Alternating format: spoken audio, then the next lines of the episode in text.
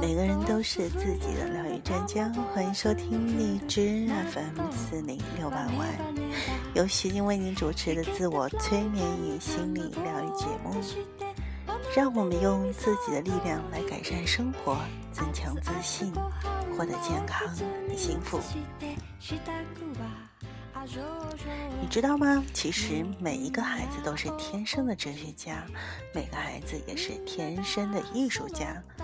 而每一个孩子的声音，就是天生的疗愈之音。所以在我的催眠节目当中，有一个特别的主持人，他就是西西同学。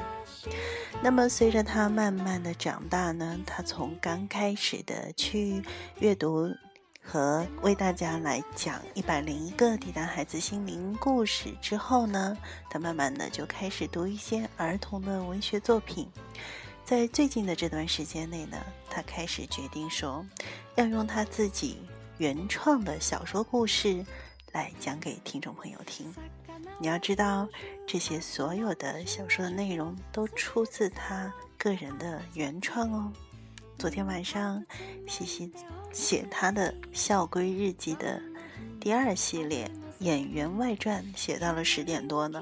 所以今天晚上，他就决定把这一则的校规日记来说给你们听。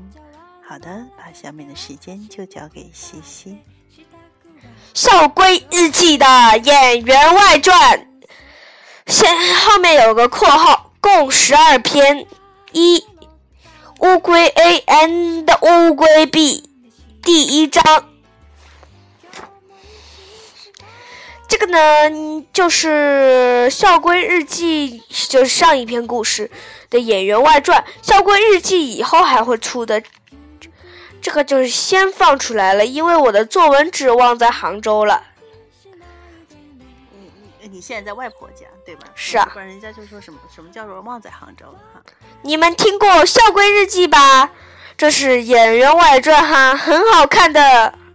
二前言。旁白，旁白。哦哦，乌龟 A 和乌龟 B 也是认识四年的老朋友了。虽然他们老打架，但关系特别好。告诉你，他们是同一个乌龟生的。一天，乌龟老妈生了二十四个蛋，第二十四个出来的刚好是乌龟 A，二十三个是乌龟 B。B 比 A 大两个小时两分钟零两秒。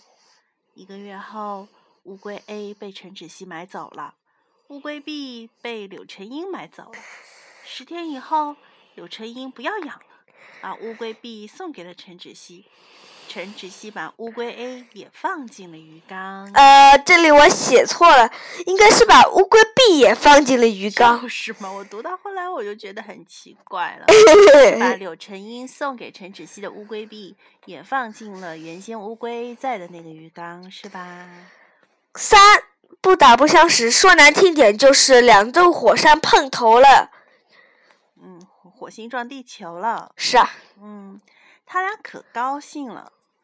乌龟 A，老毕，你咋来了？哟，不希望我来吗？怎么可能？只是，只是什么？只是你变胖了，哈哈哈！乌龟 B 有点生气了。你不也变瘦了吗？你说什么？说什么？我是说你瘦的皮包骨头。乌龟 A 发火了。好。我让你尝尝我的手瘦了没？啊！乌龟臂被打飞了。我要不要说脏话？这个，他他写的这个文字叫“叉叉”的，叉的，叉叉叉叉。本来应该说是妈的，我写了一个叉的。妈的，你敢打老子？俺可不是，可不是不会打架。就这样，他们两个打来打去，最后以两败俱。以上告终。好，第一场完，第二场开始。哦，第二场开始，下第二场打架遭阻止。嗯，最近乌龟兄弟俩迷上了看电视剧。今天三位英明之王竟然可以阻止一场大战，就大战是指 A 和 B 的打架了。嗯，他们是谁呢？乌龟 A，啊，今天不想出门，在家里看电视吧。好啊。我我去点开张宝仔电视剧啊！我补充一下，那个张宝仔是最近 TVB 在放的那个追剧的那个连续剧呢。哈，是的，现在已经不是追剧了。哦哦，嗯嗯。乌龟 A 正在发话，No No No，当然是鬼偷你 OT 更好了，明白吗？嗯，鬼偷你 OT 也是一个 TVB 很好看的，我都看了三次了。乌龟 B 不开心了，为什么？因为大本大爷比你牛，我可不会输给你这只王八乌龟。你说什么？不告诉你。金鱼 A，咱们女孩子不打架，你们大哥大爷的也别打。为什么？乌龟 A、B 异口同声。正确方案，第二场，乌龟 A，金鱼。B N 的金鱼 C 都不许吵，看鬼偷你 O T。对，你们这叫欺负人。乌龟 B 只能骂下他们，因为一对四是绝对会输的。只要看着自己，只能只要只得看着自己讨厌的 T V 节目。晚上十点，金鱼把乌龟。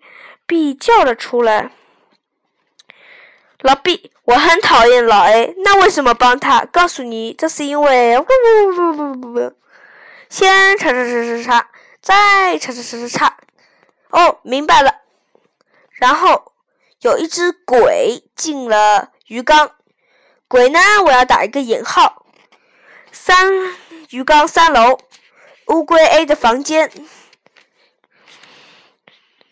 我的姐姐，你进入了什么？我要吃了你啊，鬼啊！哈哈哈哈哈哈！胆小鬼，乌龟 B 实在笑死了。什么是你们四个干的？我要吃了你们，打就打。那一晚我都没睡。晚安。第三场，一只调皮的猫。嗯。哎，旁白。今天是个好日子，陈芷溪买回来一只可爱的小白猫（括号公的），放进装鱼缸的笼子。什么叫放进装鱼缸的笼？呃，这个鱼笼鱼笼子呢很大，鱼缸呢是放在笼子里的。哦，就是把鱼缸放进了那个笼子里，猫笼子里面。是的，然后呢又把猫放了进去。又把猫放了进去。天呐，猫跟鱼缸放在一块儿，这会发生什么事儿呢？往我往下念呢。哦，这个叫什么？我家的猫又不吃鱼的好不好？小白猫就喵。一楼是我的家，二到三楼你们住哈，哈哈哈哈！咕噜咕噜咕噜咕噜咕噜咕噜咕噜咕噜咕噜咕噜。那只小猫在说什么？咕噜，是乌龟币肚子饿了。哦，这是你念的。嗯，乌龟币肚子饿了，你怎么知道的？哈哈，果然是你。你俩大爷又吵架了，干脆叫这只猫咕噜算了。好，可以。二旅游，日子一天天过去了，小喵长大了。有一天，小喵去旅游，一个月后回来了。问号问号问号，是说王八二人组啊回来了。金鱼三条，你谁呀？咕噜咕噜咕噜咕噜咕噜，他的肚子。金鱼三条，你是咕噜吗？小龟兄弟也很奇怪，为什么是咕噜呢？走上前就想提问。咕噜看脚下，问号问号问号啊！哈哈，一个被钉子扎，一个被与虫子这满脚爬，咕噜却很开心。插图会有显示哦。嗯，插图插图画的是什么意思？为什么他们就一个被虫子抓，一个被满脚爬呢？咕噜做了什么事情？咕噜做了恶作剧，然后呢，在乌龟 A 的想要过来的那个脚下放了一个钉子，然后呢，在乌龟 B 想要过来的地方放了几个虫子。哦，就恶作剧的。是的。好，那咕噜看看起来还是挺会搞搞怪的啊。是的。好，下面就是即时小剧场了。啊，即时小剧场是下下面一篇陈芷溪要带给听众的她的原创小说《校规日记》系列三即时小剧场。那今天这个故事你听的还满意吗？